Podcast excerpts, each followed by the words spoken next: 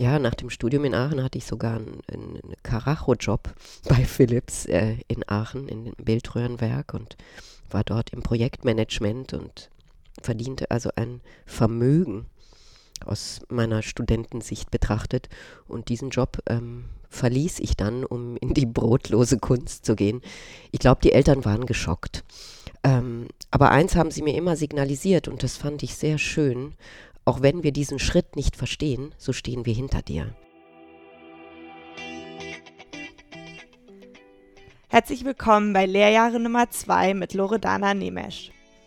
Loredana ist 47, ist Fotografin und lebt in Berlin. Letztes Jahr hatte sie eine große Einzelausstellung in der Berlinischen Galerie. Das ist eines der wichtigsten und anerkanntesten Kunstmuseen für zeitgenössische Kunst und Fotografie. Ihre Bilder waren auch schon in den Deichtorhallen in Hamburg zu sehen, im Volkwang Museum in Essen. Sie hat einen Lead Award bekommen, war auf der Shortlist des Henry-Nannen-Preises und, und, und. Aber dieser Erfolgszustand war nicht schon immer da. Loredana hat einen kurvenreichen Weg. Sie ist mit 13 mit ihrer Familie aus Rumänien nach Deutschland geflohen. Sie hat dann in den 20ern Literatur und Mathematik studiert, um dann mit 29 mehr oder weniger vom einen auf den anderen Tag zu sagen, ab jetzt ist sie Fotografin. Wie dieser Weg dann weiterging, wann sie heute weiß, dass sie einen guten Job gemacht hat und wie sie auch Durststrecken überlebt hat, darüber spreche ich mit ihr in dieser Folge. Sie erzählt zum Beispiel, dass sie zweimal aus ihrer Wohnung raus musste, weil sie die Miete nicht bezahlen konnte. Sie erzählt auch, wie ihre Eltern reagiert haben, als sie denen gesagt hat, ich schmeiß jetzt Mathe und werde Fotografin, insbesondere mit dieser Fluchterfahrung, dass die Eltern aus Rumänien nach Deutschland geflohen sind, um ihren Kindern eine bessere Zukunft zu bescheren. Und ich rede eben auch mit ihr über den Blick auf unsere Generation, denn Heute lehrt Loredana selbst an der Kunsthochschule und ich fand es sehr spannend zu hören, was sie denkt, was es für Unterschiede gibt zwischen ihren 20ern und unseren 20ern heute. Ich bin gespannt, was ihr denkt zu dieser Folge. Es ist eine etwas leisere, eine etwas nachdenklichere Folge und umso mehr freue ich mich über Feedback entweder per E-Mail an lehrjahre.podcast.gmail.com oder bei Instagram unter lehrjahre-podcast oder natürlich in der Bewertungs- und Kommentarsektion bei Apple Podcast. Ich freue mich auch, wenn ihr den Podcast abonniert bei Spotify und Apple Podcast, dann verpasst ihr keine Folge mehr. Und jetzt wünsche ich euch aber erstmal ganz viel Spaß bei Lehrjahre Nummer 2 mit Loredana Nemesch. Frühreif oder Spätzünder? Spätzünder. Sicherheitsbedürftig oder volles Risiko? Sicherheitsbedürftig. Introvertiert oder extrovertiert? Extro. Laut oder leise? Lause. Digital oder analog? Analog. Schwarz-weiß oder bunt? Schwarz-weiß. Hallo Loredana, willkommen im Podcast. Hallo Luisa, danke. Was war am 28. November 2001? Eine Lkw-Fahrt, 670 Kilometer Richtung Berlin. Ja. Was war dabei im LKW? Alles, was ich besaß, um nach Berlin zu ziehen. Von wo? Von Aachen, wo ich gelebt hatte, 16 Jahre, wohin die Flucht geführt hat und wo das Abitur und das Studium stattfand, Richtung Hauptstadt. Und was war der Gemütszustand bei dieser LKW-Fahrt? Entschlossen leise. Und was war dein Ziel? Warum Berlin? Ich hatte mich verliebt in einen Mann, der in Berlin wohnte. Und weil Berlin für die Kunst gut klang. Dieser Ortswechsel war also auch mit einem beruflichen Wechsel, mit einem Perspektivwechsel verbunden, oder? Es war so eine ganz merkwürdige innere Entscheidung, dass ab dem Moment, wo ich in Berlin ankomme, ich Fotografin sein werde. Und hattest du vorher schon viel fotografiert? Ich hatte tatsächlich relativ viel fotografiert und wenn ich zurückblicke, so, so sehe ich mich auch auf Kinderbildern immer wieder mit Kamera oder habe mir mit 18 eine Kamera statt einen Führerschein gewünscht. Aber es war, wie viele Mädchen fand ich, es machten so hobbymäßig und nebenbei, bis ich anderthalb Jahre etwa oder knapp zwei Jahre vor der Entscheidung nach Berlin zu gehen, mir dann tatsächlich eine sehr gute Kamera gekauft habe und etwas entschlossener begann. Wie alt warst du da bei dieser Lkw-Fahrt, bei dem Umzug nach Berlin, bei dem Stichtag, ab wo du dann Fotografin warst? 29. War das alt, jung oder mittel für so einen Neustart? Völlig egal. Völlig unerheblich. Es, es war der einzig richtige Tag. Es war genau richtig. Du sagst jetzt, es war total richtig. Du hast auch mal in einem anderen Interview gesagt, dass du ab da so eine Klarheit hattest, dass einfach für dich ab da ganz klar war, du bist jetzt Fotografin. Und ich frage mich, woher diese Klarheit kam. Das, das sagt dir der Bauch. Das ähm, sagt dir der Körper. Es gab Zweifel, ob es der richtige Mann ist. Es gab Zweifel, ähm, ob es der richtige Schritt ist, jetzt unbedingt nach Berlin zu gehen. Aber es gab keine Zweifel, ähm, ob die Fotografie sich richtig anfühlt. Es war nur klar, es muss jetzt eine Menge getan werden.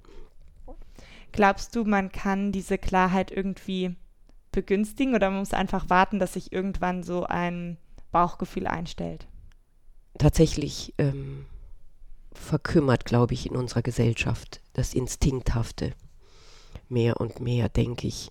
Und dem mehr Raum zu geben, dem Körper, der, der sehr klare Signale gibt, eigentlich täglich, ähm, dem zuzuhören und ihm mehr zu folgen, ist gut. Und ob es dann immer so klar ist, das bezweifle ich, ähm, muss es auch nicht. Aber de dennoch ist es, glaube ich, gut, nicht täglich etwas in Frage zu stellen, weil das dann sehr viel Kraft kostet. Die, dieses, diese Frage, ist es richtig, ist es falsch, ist es, das kostet sehr viel Kraft. Und ich glaube, man muss ja, um einen Weg zu gehen, erstmal einen Weg gehen. Man muss ja viele Schritte gehen, um zu schauen, ob er richtig ist. Und daher war es klar, dass jetzt erstmal geschritten wird. Zwischen 2001 und 2018 liegen ja 17 Jahre. 2018 hattest du eine große Einzelausstellung in der Berlinischen Galerie. Da hat ungefähr jede Zeitung in Deutschland drüber geschrieben. Es war eine sehr prominente Ausstellung. Sind 17 Jahre lang für so einen Durchbruch? Auch da würde ich sagen, genau richtig. Hat sich zumindest so angefühlt. Es war, ähm, ich war reif dafür und ich war dankbar, diese Bühne zu bekommen und diese Sichtbarkeit ähm, und auch zu zeigen, wo ich stehe und was ich kann. Und dass ich mal locker so ein Museum rocken kann und ähm, was zu sagen habe. Und dafür hat es die Zeit auch gebraucht. Die Zeit hat es gebraucht, weil man reifen muss und lernen muss. Und dann, wenn die Bühne so groß ist,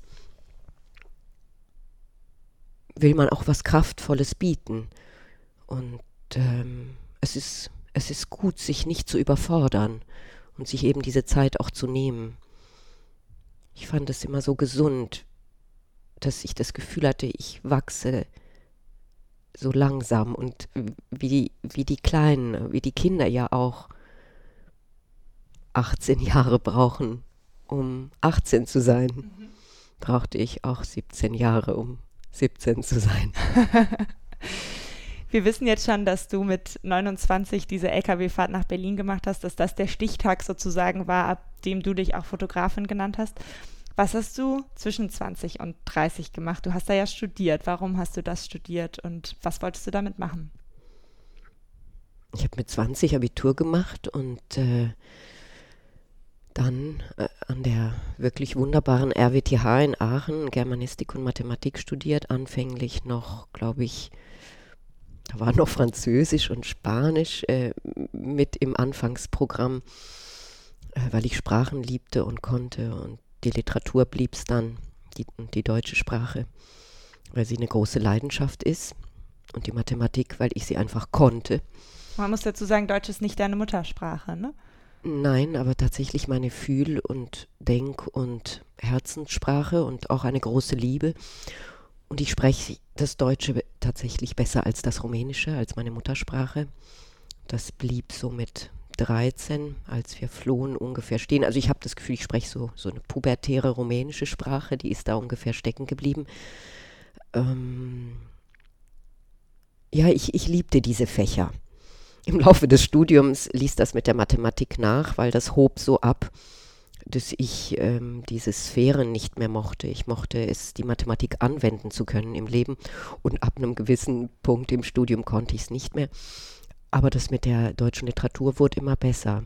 Und dennoch gab es im Laufe dieser gesamten Jahre äh, stete Zweifel an der Wahl und daher auch immer wieder ein Umschauen, bin ins Bitz gerannt. Jedes Mal, wenn ich diese Fragen alle durchlief, kam am Ende raus, sie sollten Fotografin werden. BITS, dieses Berufsinformationszentrum ja. in, in Aachen. Und da wird man dann befragt und muss, sage ich mal, 50 Fragen beantworten.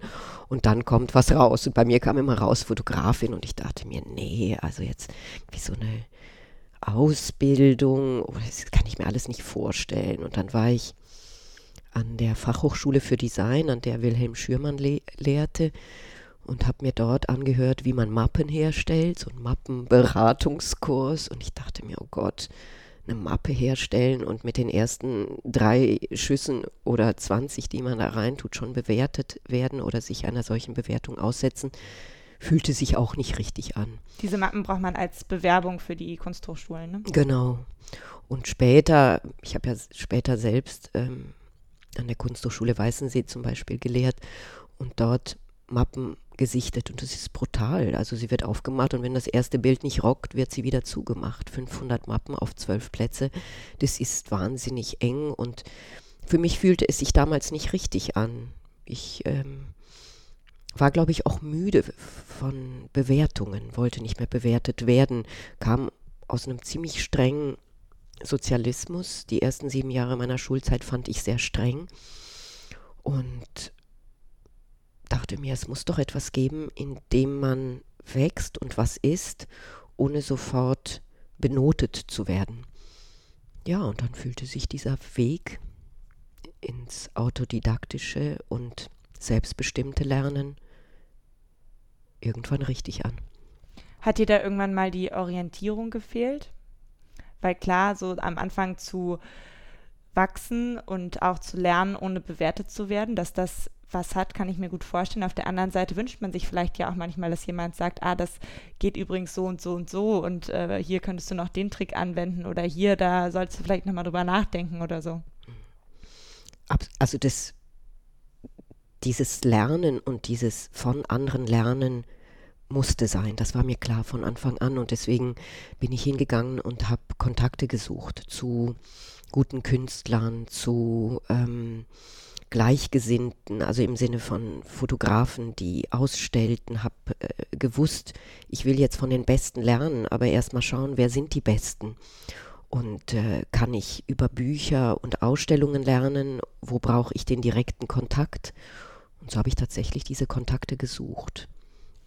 Ich möchte noch mal einen kleinen Schritt zurück machen, noch mal zu dieser Studienzeit, als du noch in Aachen äh, Literatur und Mathematik studiert hast.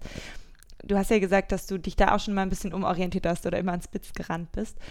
Wie ging es dir denn in der Zeit? Also war das ein, war das ein neugieriges Suchen, so, ah, ich gucke jetzt mal, was es sonst noch so gibt? Oder hm, gab es da auch mal eine verzweifelte Phase, dass du dachtest, ah, ich habe jetzt schon x Jahre das studiert, aber jetzt merke ich irgendwie so richtig lebensfüllend, äh, kann ich mir das nicht vorstellen? Vielleicht fühlt sich das eher wie so eine Art Unruhe an. Ähm, so, ein, so ein leises Wissen, dass irgendwas doch nicht so ganz richtig ist. Gekoppelt aber auch an eine Angst, an eine Prüfungsangst, die ich damals aufbaute, obwohl also völlig, wie alle Professoren mir äh, mitteilen wollten, grundlos, aber sie war da und ich habe alle Scheine gemacht und ich stand vor den letzten zwei Prüfungen und wollte sie nicht machen. Ich wollte sie einfach nicht machen. Aus mir bis jetzt, naja, nicht ganz klaren Gründen, weil das Wissen nicht fehlte, sondern eine Art Courage und vielleicht fehlte die Entschlossenheit. Ich glaube, auch daran mangelte es nicht. Ich hatte es wirklich satt bewertet zu werden, in irgendeiner Weise bewertet zu werden. Ich wollte mm,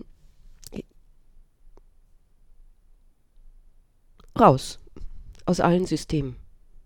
Mir völlig frei meinen Weg bahnen und sagen, so geht's jetzt hier lang und ähm, jetzt schaue ich mal, was rauskommt. Und man ist natürlich auch im Fotografischen nicht unbewertet. Man bleibt nicht unbewertet. Man trifft Kollegen, Kuratoren, äh, Direktoren äh, und die alle schauen drauf und geben ihren Senf ab und auch da tut es manchmal weh. Wie gehst du da um mit schlechten Kritiken, wenn vielleicht jemand mal über eine Ausstellung, in der deine Bilder gezeigt werden, irgendwas äh, Negatives schreibt? Wie differenzierst du dann, was du als ähm, wertvolle Kritik auch annehmen möchtest oder dass du dich dadurch nicht zu sehr persönlich in Frage stellst. Gerade bei so einer Kunst, die ja sehr persönlich ist und wo es nicht so einfache, objektive Bewertungsmaßstäbe gibt. Ja, ich glaube, ein Maßstab ist, ob ich berühre mit meiner Arbeit. Wenn ich das nicht tue, dann habe ich versagt, finde ich. Und wenn sich jemand aufregt, aus welchen Gründen auch immer, finde ich es gut, weil es etwas mit ihm macht. Ich habe versucht, mit Kritik immer konstruktiv umzugehen und zu sagen, was sagt er eigentlich? Worüber spricht er? Hat er mich nicht verstanden? Ähm, hat er die vielen Schichten der Arbeit nicht verstanden? Oder wo ist noch eine Schwäche in der Arbeit? Also mich auch wirklich immer wieder zu hinterfragen. Das nicht, ich habe nie das, was ich getan habe, für das Nonplusultra, für das Hundertprozentige gehalten, sondern immer die Kraft gespürt, die in einer Arbeit steckte. Und ähm, ja, Kritik ist kostbar. Und, und es ist wichtig, sie anzuhören. Und zwar so, dass sie einen nicht zermürbt oder ähm, niedergeschlagen macht, sondern tatsächlich etwas aus ihr zu holen und zu schauen, wohin geht das genau? Haben dich am Anfang in der Kunstwelt auch Leute belächelt, gerade weil du als Autodidaktin kamst? Also ich stelle mir so vor, du kommst nach äh, Berlin, du, du, sagst, du bist jetzt Fotografin, du warst aber eben nicht an einer der renommierten Kunsthochschulen, du hattest jetzt auch vielleicht noch nicht 17 Ausstellungen irgendwo gemacht oder so, sondern das war ja vor allen Dingen erstmal ein Selbstverständnis, dass du wusstest, dass das jetzt dein Weg ist. Gab es dann Leute, die dich belächelt haben? Ich kam nach Berlin und hatte genau eine Ausstellung schon vorher gemacht in meinem Wohnzimmer in Aachen zum Abschied. und das fühlte sich ziemlich gut an. Ähm, wenn ich jetzt darüber nachdenke, wie viel Tamtam -Tam gemacht wird um Bildhängung und so weiter. Ich habe die Bilder auf die Wäschetonne gestellt, aufs Bett gelegt. Egal, wo ein Platz war, habe ich ein Bild hingestellt oder hingehängt oder hingelegt. Selbst auf dem Boden. Ich hatte da äh, eine, eine Unschuld oder auch eine Naivität, eine, eine Freude daran, einfach jetzt diese Bilder zu präsentieren. Und ähm, dann kam ich nach Berlin und ich erinnere mich an zwei Situationen. Einmal habe ich zwei gerahmte Bilder unter den Arm genommen und bin in die Linienstraße in eine Galerie gestapft, habe die Tür, Tür geöffnet und habe zu dem Herrn Dittmar gesagt, Herr Dittmar, ich möchte Ihnen jetzt meine Kunst zeigen. Und dann sagt er, das hat noch nie jemand gebracht. Allein aus dem Grunde werde ich sie mir jetzt angucken. und ich habe es überhaupt nicht verstanden. Erstmal, wie, ja, wie unglaublich mein Schritt äh, für ihn äh, war wir sind immer noch im Kontakt. Auf jeden Fall kennt er mich immer noch, wenn ich die Galerie betrete. Äh, ganz reizend, weil er sich die Zeit genommen hat und sich das angeguckt hat. Und zwei Jahre später saß ich bei einem Kurator auf der Couch, der guckte sich meine erste Serie der Bilder aus Rumänien an. Klassische Street Photography im Stil der 50er Jahre und äh, natürlich inspiriert von Cartier-Bresson und den großen Namen dieser Zeit. Und da sagt er, also, Frau Nemesch, das wird überhaupt niemanden mehr hinterm Ofen hervorholen. Und natürlich schluckt man bei so einem Kommentar. Und als ich runterging mit meiner Mappe un unterm Arm, habe ich unten auf der Straße geweint und dachte mir, wart du mal ab. welche Öfen und welche Kerle und wer da alles noch hervorkommen wird. Und ich erinnere mich noch, wie ich so fünf, sechs Jahre später in einer Ausstellung stand und er plötzlich vor meinen Bildern und dann bin ich zu ihm hin und habe gesagt, na, wie sieht's aus mit dem Ofen? Und Konnte er sich noch dran erinnern? ich glaube, er konnte sich nicht mehr dran erinnern, weil er mich so kurz anguckte und habe ich gesagt, gefällt's? Saubere Arbeit, Frau Nemisch, hat er gesagt. Und ich dachte mir, sag's doch ruhig, sag's doch einfach. Und jetzt, 2018, war er unabhängig von der Eröffnung allein in der Ausstellung und hat danach dem Kurator geschrieben, Sie haben wohl aufs richtige Pferd gesetzt. Und das hätte ihm sehr gut gefallen. Und das ist ein schönes Kompliment, weil ich den Menschen sehr schätze ähm, und seinen Blick. Aber aus diesem, der hat nämlich eine Sache gesagt, nicht nur, dass meine Arbeit niemanden mehr hinterm Ofen hervorholt, sondern sie trauen sich ja nichts. Sie fotografieren ja dauernd Menschen von hinten. Ja, und dann geht man dann da raus und steht auf der Straße und denkt wochenlang noch darüber nach, War denn da was dran? traue ich mich wirklich nichts? Und dann habe ich mir die Rolleiflex gekauft und mich den Leuten in der U-Bahn genau gegenübergesetzt. Und sie also wirklich so direkt, wie man nur gucken konnte, angeguckt und dann auch aufgenommen. Und das war tatsächlich eins, also es war mein erstes Projekt, mit dem ich eine eigene Sprache entwickelt habe oder eine, ein mutigeres Tun. Also Ja, bist du ihm ich auch dankbar dafür? Hm? Bist du ihm auch dankbar ich bin dafür? ihm dankbar. Ich bin ihm dankbar, weil er, ähm, er war roh und ruppig, aber er war ehrlich und äh, das ist das Beste. Hat was aus dir rausgekitzelt. Ja, Deine erste Serie, Beautiful, hast du ja in Rumänien aufgenommen. Da bist du aufgewachsen, bis du 14 warst. Was würdest du sagen, haben sowohl deine Kindheit, deine rumänischen Wurzeln, aber eben auch diese Fluchterfahrung nach einer kurzen Zeit im Iran, wart ihr dann ähm, in Deutschland. Wie hat das deine Arbeit oder auch deinen Weg geprägt, wie du dich orientiert hast in der Schule, nach der Schule? Bis du dann wirklich Fotografin wurdest? ich glaube, diese Flucht hat tatsächlich diese Entscheidung nach Berlin zu gehen und in Berlin komplett neu angefangen, einerseits erleichtert, weil das Heftigste hatte ich schon hinter mir, also da konnte so ein selbst getroffene Entscheidung, diesen, diesen Weg, diesen Neuanfang nochmal ähm, anzugehen, die konnte mir nichts mehr. Und ich war, ich glaube, ich fühlte mich jahrelang wie eine Nomadin. Deswegen war ich auch beim Zirkus mit all diesen Nomaden und diesen Unterwegsseienden. In Deutschland warst du beim Zirkus? Beim Zirkus, ja, ich habe da lange, meine erste Serie entstand ja letztendlich über den Zirkus und äh, da habe ich auch zehn Jahre gekellnert, zwischen 17 und 27 jeden Sommer. Eine ganz schöne Zeit. Und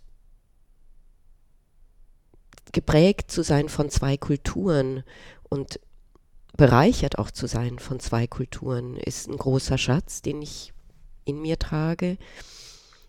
Und ich glaube auch, dass Deutschland diesen Weg in die Kunst, in die Fotografie eher ermöglicht als Rumänien. Vielleicht auch schon aus, aus finanziellem Grund, weil, weil ich mich hier mehr ähm, tatsächlich in, auf diesen Weg begeben konnte, ohne Angst, dass ich ein Foto nicht verkaufe oder ich vielleicht gibt es hier auch mehr Plattformen für die Fotografie. Also nicht vielleicht, ganz sicher. Und daher bin ich natürlich schon dankbar. Ähm, auch meinen Eltern, die haben es ja für uns Kinder getan, damit wir einen leichteren, freieren Weg haben.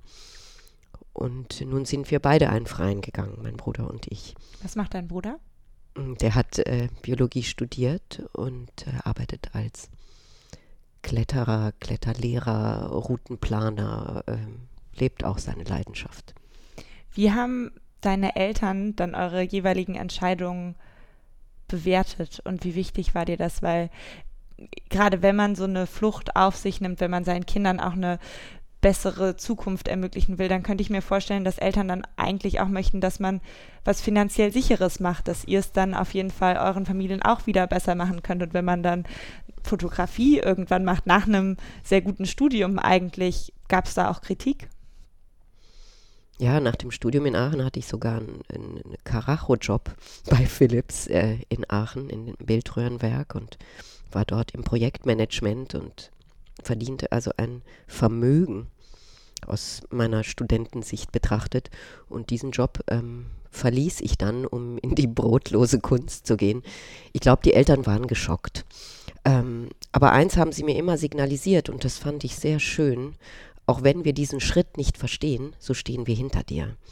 Und äh, unserer Unterstützung kannst du dir immer gewiss sein und das ist ein wunderbares Gefühl. Ähm, auch wenn ich genau weiß, wie bekloppt sie mich fanden und wie unverständlich für sie dieser erste Schritt war. Glaubst du, du hättest den Schritt auch gemacht, wenn das vielleicht sogar einen Bruch mit deinen Eltern bedeutet hätte, wenn die nicht so unterstützend gewesen wären? Ja, dieser Schritt war mein Schritt. Und einen Bruch hätte ich nicht zugelassen. Da hätte ich Kommunikation gesucht und gefordert. Sie hätten auch keine Brüche gewollt.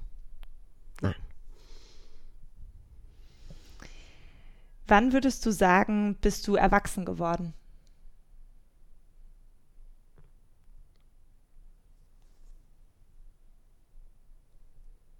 Mitte 30 in Berlin. Ist da was Bestimmtes passiert? Oder war das ein schleichender Prozess? Es ist eine Art Aufräumen. Eine Entscheidung wird gefällt, ein Weg wird gegangen. Ähm, die Vergangenheit nochmal angeschaut, aufgeräumt, Dinge, mit denen man noch im Unklaren war, aufgearbeitet, Vergangenes verziehen, einfach ja Sachen hinter, hinter sich lassen, akzeptieren, dass sie Teil des, des Lebens, des eigenen Lebens waren und sind und nach vorne blicken, nicht mehr nach hinten. Wenn du nach vorne blickst, haderst du dann trotzdem manchmal mit deinem Weg? Also nicht, dass du ihn bisher so gegangen bist, sondern auch, was der für Konsequenzen nach vorne heraus hat? Oder gab es da mal so Situationen, dass du dachtest, ja, es fühlt sich schon ganz gut an, aber wo soll das jetzt noch hinführen? Oh, ich weiß ganz genau, wohin das hinführen soll. ähm, nein, noch nie gehadert. Tatsächlich gucke ich nach vorn. Was wünsche ich mir für ein nächstes Museum? Was wünsche ich mir für eine nächste Arbeitsintensität? Oder ja, was soll jetzt kommen? Vielleicht eine Ruhephase und dann wieder ein, äh, eine Prise Pfeffer. Nein, es hat nie, wirklich nie ein Hadern gegeben und nie einen Zweifel daran, dass das der absolut richtige Schritt war. Manchmal hat es Energiemängel gegeben, wenn ich mich überarbeitet habe. Dann musste halt wieder eine Ruhephase äh, eingebaut werden. Aber es war definitiv immer der richtige Weg. Und wie bist du dann mit Phasen umgegangen, wo es vielleicht mal nicht so lief, also wo du vielleicht nicht so viele Bilder verkauft hast oder wo du gerne bestimmte Ausstellungen gemacht hättest, aber die Kuratoren waren halt nicht interessiert. Wie hast du die überstanden? Mm, zum Teil mit Schmerz und auch mit Tränen. Ähm, aber immer, immer mit dem Gedanken an den nächsten Schritt. Ich habe zweimal meine Wohnung verlassen müssen, weil ich die Miete nicht mehr zahlen konnte, kam bei Freunden unter aus diesen oder bei einem Bekannten einmal unter. Aus diesem Bekannten wurde ein Freund und aus dieser Freundschaft wurde ein ganz großartiger Auftrag. Ich hatte immer das Gefühl, so schwer das Leben in manchen Situationen auch war, da ist eine Hand, die, die mich trägt und hält und stützt, sodass ich nie ganz umfalle und die, auf die ich mich verlassen kann ich fühle mich begleitet und das ist. Ähm es hat sich nie wie eine Katastrophe angefühlt. Wenn du jetzt aus deiner Wohnung raus musstest, weil du die Miete nicht bezahlst, dann warst du so, ach, das ist halt jetzt so. Das gehört zu dem Weg dazu. Ja, da wohnte ich plötzlich äh, in Steglitz in einem super coolen Zimmer und lernte von einem Kollegen, äh, über dessen Schulter ich jetzt noch enger und näher blicken konnte. Ich habe das ich bin immer beschenkt worden, auch wenn der Weg mal kurvig war. Ich bin immer beschenkt worden. Hast du trotzdem manchmal gedacht, dass äh, Kunstpreise oder Kunstgehälter nicht gerecht sind? Ja, das ist weit entfernt von Gerechtigkeit. Also das, ähm, auch mein Weg, das ist, ich finde, das ist harte Arbeit. Das ist nicht, dass man plötzlich entdeckt wird. Nein, man schuftet verdammt. Äh, man steht jeden Morgen früh auf. Ich arbeite äh, intensiv sowohl an meinen Projekten als auch daran, ähm, Direktoren, Kuratoren zu kontaktieren, sich mal wieder einen abzuholen, den man nicht brauchte, äh, einen Kommentar, weil alle eben auch nicht Kuratoren und Direktoren sind, sondern auch Menschen, die ihre Probleme haben und schlechte, sch schlechten Start in den Morgen oder Gott weiß, was ihnen sonst über die Leber gelaufen ist. Das, ähm, das alles ist Teil dieses Menschseins und ähm, ja, es ist, es muss gegangen werden und es ist harte Arbeit. Ich ähm, freue, aber ich, es ist eine Arbeit, die ich liebe, die ich wirklich gerne tue. Es ist Leidenschaft. Und deswegen fällt es auch leicht. Hast du eigentlich auch mal kommerzielle Fotografie gemacht? Also, dass du irgendwie Hochzeiten oder Porträts oder sowas fotografiert hast, einfach um äh, ein gesichertes Einkommen dazu zu haben und dann deine Kunst damit zu finanzieren? Mein allererster Auftrag, ähm, den mir ein Fotografenkollege aus Düsseldorf zuschusterte, war eine verrückte Ausst ähm, äh, Hochzeit in Belgien. Und die ganze Zeit auf dieser Hochzeit dachte ich, wie merkwürdig. Der sieht nicht so aus, als würde er sie lieben. Ich habe den Eindruck, er liebt die Zwillingsschwester. Und als ich dann drei Wochen später, also ich habe diese Hochzeit fotografiert und äh, drei Wochen oder zwei Wochen später die entwickelten Filme samt aller Abzüge abgegeben, mm, da waren sie schon nicht mehr zusammen. Aber ich weiß, dass sehr viele Menschen diese Bilder aus irgendeinem Grund gesehen haben und plötzlich hatte ich Aufträge von der Sparkasse Aachen und von, ja, ich habe die ersten drei, vier Jahre relativ viele Aufträge gemacht, die mir äh, Freude gemacht haben und auch einfach geholfen haben, äh, finanziell einfach über die Runden zu kommen. Ähm, habe aber auch gemerkt, dass ich dafür nicht geboren bin. Das fiel mir schwer so auf den Punkt genau etwas zu holen. Also ich, ich, auch da unterlag ich einer Art Prüfungsangst. Das Weil der Kunde so genaue gut. Vorstellungen hat, was du da abliefern musst und weil mein Anspruch, glaube ich, sehr hoch ist, weil meine Strenge sehr hoch ist. Ähm, ja, und der Kunde, der war bis jetzt immer zufrieden. Aber wenn ich mich so quäle und fertig mache, habe ich irgendwann beschlossen, nur noch meine eigenen Arbeiten zu machen und vom Verkauf der Bilder zu leben. Aber sind äh, Ausstellungen nicht auch eine Form von Prüfungsangst? Weil du ja da noch mehr mit deinen persönlichen äh, Überzeugung rausgehst, du findest die Bilder ja gut, wie du die so gemacht hast und gehst da raus, damit ist man eigentlich viel verletzlicher, als wenn man jetzt irgendwas für die Sparkasse fotografiert und sagt, ja, die Sparkasse wollte das halt so. Ich hätte das Foto vielleicht ein bisschen anders gemacht, aber die wollten halt genau den Moment fotografiert haben. Das kannst du ja bei deinen eigenen Ausstellungen nicht sagen. Bist du da nicht dann auch total nervös und, und hast irgendwie Angst, bevor das losgeht und an die Öffentlichkeit geht? Ich glaube, die Angst setzt äh, früher ein, in dem Moment, wo eine Arbeit fertig ist und ihre, ich ihre Kraft sehe und, und, und spüre, so weiß ich, dass sie sich übertragen lässt auf die Betrachter. Aber tatsächlich war auch ähm, die Angst und meine Angsterfahrungen ähm, stets großes Thema und deswegen auch Thema der letzten Ausstellung. Gier, Angst, Liebe. Es, äh, es ist ein äh, Gefühl, was natürlich unsere Gesellschaft prägt und wo ich dann ausgehend von der Angst, die ich in der Gesellschaft zum Beispiel vor Fremdheit, vor äh, diesen Flüchtlingsströmen, vor Terrorismus und so weiter, die habe ich verwandelt in Bilder, aber hineinfließt auch immer die Erfahrung mit der persönlichen Angst. Auch vor einer solch großen Ausstellung, wenn ein ganzes Museum, sechs Säle gerockt werden müssen, na, außer die Waldfee. Konntest du dann noch schlafen die Nächte vor der Ausstellungseröffnung?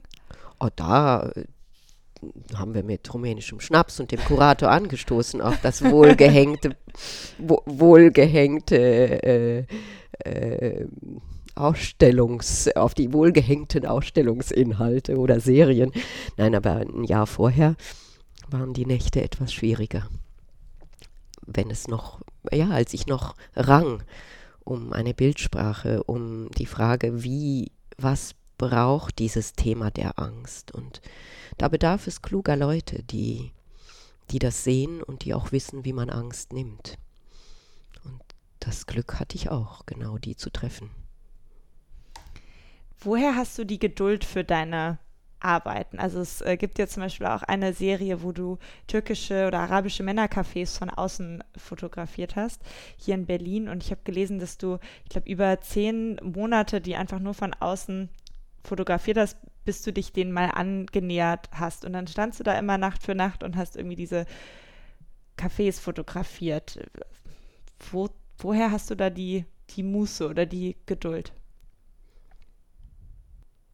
Ich, ich, ich werde belohnt mit dem Bild, was ich heimbringe. Also wenn ich da stehe mit einer großformatigen, bedarf es schon mal per se der Geduld, weil bis ich die aufbaue. Und das ist ja dieses Kriechen und das schwarze Tuch und ein ganz langsamer, bedächtiger Arbeitsprozess, in dem natürlich auch das Ergebnis erstmal schön in der Kassette, also im Dunkeln bleibt und erst in der Dunkelkammer seinen Weg ans Licht findet das Langsame hat mir immer gut getan. Ich glaube, das ist auch ein, eine Wohltat überhaupt bei diesem Job. Das Alleinsein einerseits und dann die Langsamkeit. Zehn Monate rückblickend klingt lang, aber es ist ein kontinuierlicher, wohlportionierter Arbeitsprozess, um etwas zu begreifen, und zwar kognitiv, aber auch körperlich. Also da zu stehen und zu verstehen, ah ja, Jetzt ist das der nächste Schritt. Der nächste Schritt war ja dann auch die Männer, die in den Cafés sich aufhalten, zu fotografieren. Also damit man sich das vorstellen kann, du hast von außen durch die Scheibe fotografiert und es war dann im Prinzip eine Art Porträt, oder? Weil die Männer waren sehr nah mit äh, ihrem Gesicht an der Scheibe. Wie muss man sich die Kontaktaufnahme vorstellen? Also du standst dann da mit deiner sehr auffälligen Kamera und hast von außen fotografiert und irgendwann hast du an die Scheibe geklopft und mal gefragt, ob du reinkommen kannst oder wie war das? Genau andersrum diese sehr auffällige Kamera führt dazu, dass man gesehen wird und die Herren kommen raus und ach, was machst du? Und ist das eine Filmkamera? Oh, oh, das Bild steht ja auf dem Kopf und es beginnt ein Gespräch und ähm, manchmal sage ich auch, wenn ich gefragt werde, was machst du, dann sage ich, ähm, ich warte auf dich. Und dann guckt er mich so an und dann ich sage, ja, ich würde so wahnsinnig gern ein Porträt von dir machen. Und zwar genau nach dem gleichen Prinzip. Ich als Frau und kulturell Andersartige draußen und du als der Mann, für den dieser Ort bestimmt ist, drinnen. Kannst du dir vorstellen, mich einfach durch die Scheibe anzuschauen? Ja, wie sieht das denn dann aus? Und dann holt er einen Freund und lässt den durch die Scheibe gucken und guckt sich das an. Und manchmal hatte ich das Gefühl, dass diese Scheibe auch eine Art Schutz war. Ein, ein Schutz, in dem sie sich mir anders zeigen konnten. Ich wurde auch manchmal gefragt, warum fotografierst du mich nicht einfach so, wie ich bin? So ein Kerl, so ein Ganzer, sichtbar. Und dann habe ich gesagt, ich möchte dich nicht fotografieren, wie du bist, sondern wie ich das Gefühl habe, dass die Deutschen dich sehen. Durch die Muster in ihren oder die, die Außenstehenden, nicht nur die Deutschen, das, die, die Außenstehenden dieses Ortes dich sehen. Und ich auch. Und es waren interessante Gespräche, weil sie das verstanden haben und weil diese Vielschichtigkeit so durchklang. Und diese Porträts sind zum Teil surrealistisch, kubistisch aufgebrochene Fratzen, ähm, aber manchmal auch ganz zarte Sichtbarkeiten eines Gesichtes ähm, haben etwas Unvollständiges, Unscharfes und können in unserem Kopf ergänzt werden es war, es war sehr interessant, sie zu machen, weil sie so alle Regeln des Porträts brachen und wir auch nicht miteinander sprechen konnten. Und manche sprachen auch gar, gar nicht Deutsch. Sodass dieses nicht miteinander sprechen können, es gab ja so ein Zeichen, wenn ich gegen die Scheibe klopfe, soll er sich zehn Sekunden nicht bewegen, also von zehn rückwärts zählen. Und wenn ich dann wieder klopfe, dann kann er sich entspannen, weil die Belichtung dauert fünf Sekunden und ich muss nur schnell zur Kamera Klick machen und wieder zurück. Und es entsprach alles so dem, dem Setting also die Aufnahmesituation eben der realen sozialen Situation. Die Männer da wussten ja sehr bewusst, dass sie eben bei diesem Projekt mitmachen. Die haben sich da hinter die Scheibe gestellt. Bei Underground, der äh, Serie, die du eben auch schon kurz angesprochen hast, nachdem der Kurator gesagt hat, du sollst dich mal mehr trauen, da hast du wirklich wildfremde Menschen in der U-Bahn fotografiert. Hättest du die nicht um Erlaubnis fragen müssen?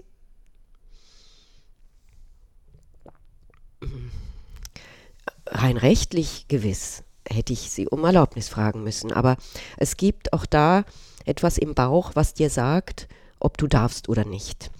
Und die Kamera, die Rolleiflex, eine zweieugige alte aus den 60ern, ähm, Ende der 60er, die war ungefähr so, äh, so ein bisschen älter als ich, ähm, wir zwei waren ein gutes Team und die war sichtbar. Das heißt, wer sie gesehen hat, der wusste auch um die Bühne, die er von mir bekam und konnte die nutzen.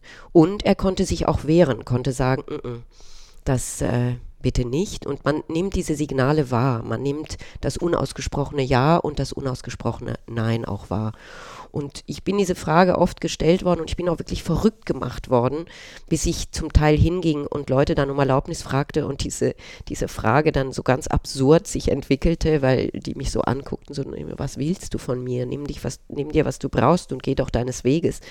Ähm, die wussten zu dem Zeitpunkt ja vielleicht auch noch nicht, dass ihre Bilder mal in der Berlinischen Galerie in einem Museum oder so. Ja, genau. Ja, das ist es. Also die Leute wussten es oft nicht und ähm, ich erinnere mich an drei Situationen, in denen sich Menschen wiedergefunden haben in Ausstellungen. Echt, da wollte ich gleich nachfragen. Echt super. Ja, und das war unglaublich, denn einmal bekam ich eine E-Mail von einem Paar aus San Francisco. Ich hatte sie in London fotografiert aus wirklich magischen WWW-Gründen landete dieses Bild auf deren Computer. Und sie schrieb mir, mein Mann und ich sind von dir porträtiert worden und ähm, wir sind in ein paar Wochen zehn Jahre zusammen. Kannst du dir vorstellen, uns ein Buch oder dieses Bild zu schicken? Das wäre ein Riesengeschenk. Und ich habe immer dieses unfassbar positive Feedback bekommen, sodass ich mich auch bestärkt fühlte.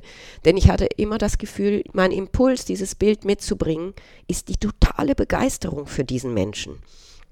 Irgendwas an ihm faszinierte mich. Ich fand ihn schön, ich wollte ihn mitnehmen und in meiner Dunkelkammer wiedersehen. Und ich hielt das für einen guten Grund auszulösen. Du hast eben schon gesagt, dass du ähm, ja auch selbst gelehrt hast, ähm, zum Beispiel äh, in Friedrichshafen, aber auch hier äh, in Berlin an der Kunsthochschule Weißensee.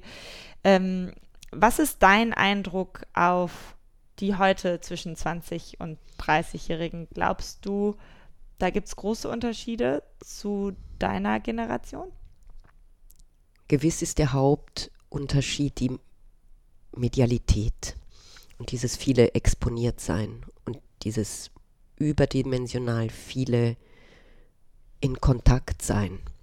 Aber ansonsten habe ich die jungen Leute genauso als Suchende erlebt, als Fragende, als Zweifelnde, als ähm, Entschlossene. Und auch da, gerade in den Kunsthochschulen, begegnen mir öfter Menschen, die Ende 20 sind oder sogar Anfang 30 und einen neuen Weg einschlagen, nachdem sie dies oder jenes getan haben. Und äh, da plötzlich sehr entschlossen sind, weil sie eine gewisse Reife, also eine gewisse Jahresreife in sich tragen und wissen, naja, das ist es jetzt. Ich habe den, nicht den Eindruck gehabt, dass sie so anders suchen, als wir es damals getan haben. Und hat diese exponiert, das exponiert sein oder dieser ständige Kontakt oder die sozialen Medien, was hat das für einen Einfluss deiner Meinung nach auf das, wie die sind, wie wir sind? Ich glaube, es bedarf einer Fokussierung, einer Klarheit, einer... Du musst 50 Sachen weglassen, um genau dich auf diese eine, für die du dich entscheidest, dann zu stürzen, die zu fokussieren und da sehr viel Kraft hineinzugeben. Meine Assistentin sagte letztens zu mir, als ich beschloss, ähm, bei Instagram einzusteigen, wo ich immer noch kein einziges Bild gepostet habe, weil ich nicht weiß, was das erste sein soll. ähm, aber jetzt habe ich einen Instagram-Account und äh, auch schon absurderweise 80, nee, 50, ist ja auch egal, ein paar Follower. Die sind sehr gespannt, was Die sind sehr Bild gespannt auf das erste Bild und je mehr Follower, desto weniger poste ich, weil ich natürlich nicht weiß, was ich ihnen jetzt als erstes Bild bieten soll. Ähm, es, ist die, es geht mir zu viel Zeit drauf. Ich will mich eigentlich jetzt schon abmelden, bevor ich ein Bild gepostet habe, weil ich denke, was soll das? Diese, diese, ich, ich, ich folge ja auch ein paar Seiten und manche nerven mich, weil sie viel zu viel in viel zu kurzer Zeit posten und andere finde ich sehr, sehr berührend in dem, was sie zeigen und wie sie auf die Welt blicken. Aber es kostet viel Kraft. Und ich erinnere mich noch, wie meine Assistentin sagte, ich habe dich so beneidet um dieses Instagram-freie Leben. Wie alt ist deine Assistentin? Knappe 30.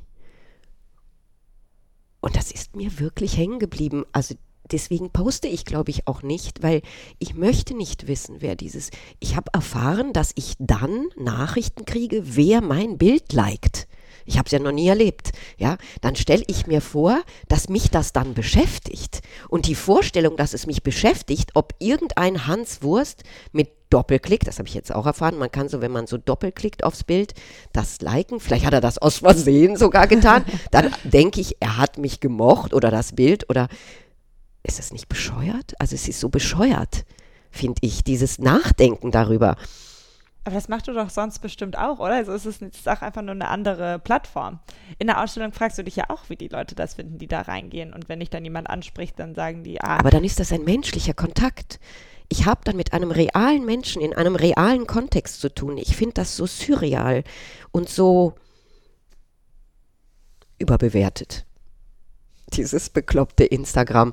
Naja, ich weiß noch nicht, wie ich damit umgehen werde, aber, aber es, es, es, es macht etwas mit einem und dieses viele, da macht was mit einem und da was macht was mit einem und die Menschen sehnen sich nach handyfreier Zeit und gehen in Retreats, wo es handyfreie Räume gibt und ja, das ist schon ein gewaltiger Unterschied zu meiner Zeit, wo wir einfach mit leeren Händen und in die Bäume guckend äh, zur Uni hüpften oder schritten oder müde verkatert stapften, also wie auch immer. Ist schon ein gewaltiger Unterschied.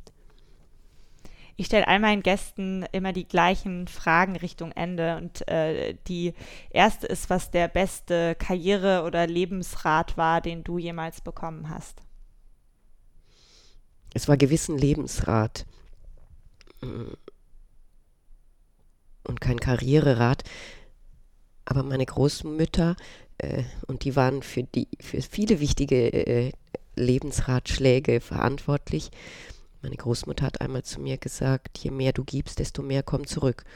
Und das ist der beste Rat, den ich mitnehme. Was war der schlechteste? Ich glaube, das merke ich mir nicht. Ich habe mir keinen schlechten gemerkt. Ich habe mir nur die guten gemerkt. Keine Ahnung. Ich habe eine Rubrik zum Schluss, die heißt geklaute Fragen, weil da ich ja selbst noch ein Podcast-Lehrling ist, klaue ich mir immer Fragen von Menschen, die das schon richtig gut können mit dem Fragen stellen. Eine kommt von einem äh, Stern- und SZ-Journalisten, der heißt Sven Michaelsen, eine kommt von Max Frisch und eine kommt aus so einem Fragebogen, ähm, der heißt 36 Questions that lead to love, nachdem man sich angeblich in jeden Menschen verlieben kann, wenn man diese Fragen bespricht. Ich fange mal an mit der ersten Frage. Wächst die Angst zu versagen mit der Größe des Talents? Nein. Ich, ich glaube, die Angst ist die deine oder sie ist es nicht. Sie begleitet dich und sie lässt dich zweifeln oder sie lässt dich nicht zweifeln. Das ist ein Wesenszug. Wem wärst du lieber nie begegnet? Max Frisch? Ja. Hat das gefragt?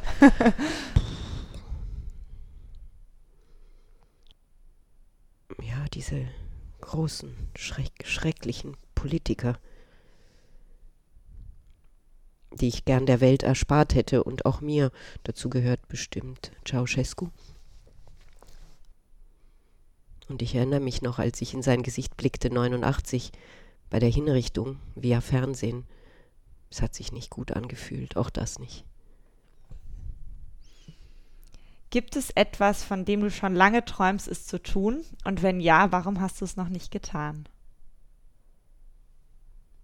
Ich habe die wichtigen Sachen getan. Geliebt und ein Kind gekriegt.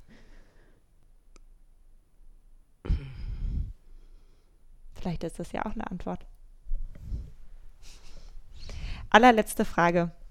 Wenn du irgendwann mal richtig alt bist und jemand schreibt ein Buch oder einen Artikel über dich und über dein Lebenswerk als Künstlerin, welche Überschrift oder welchen Titel würdest du dir dafür wünschen?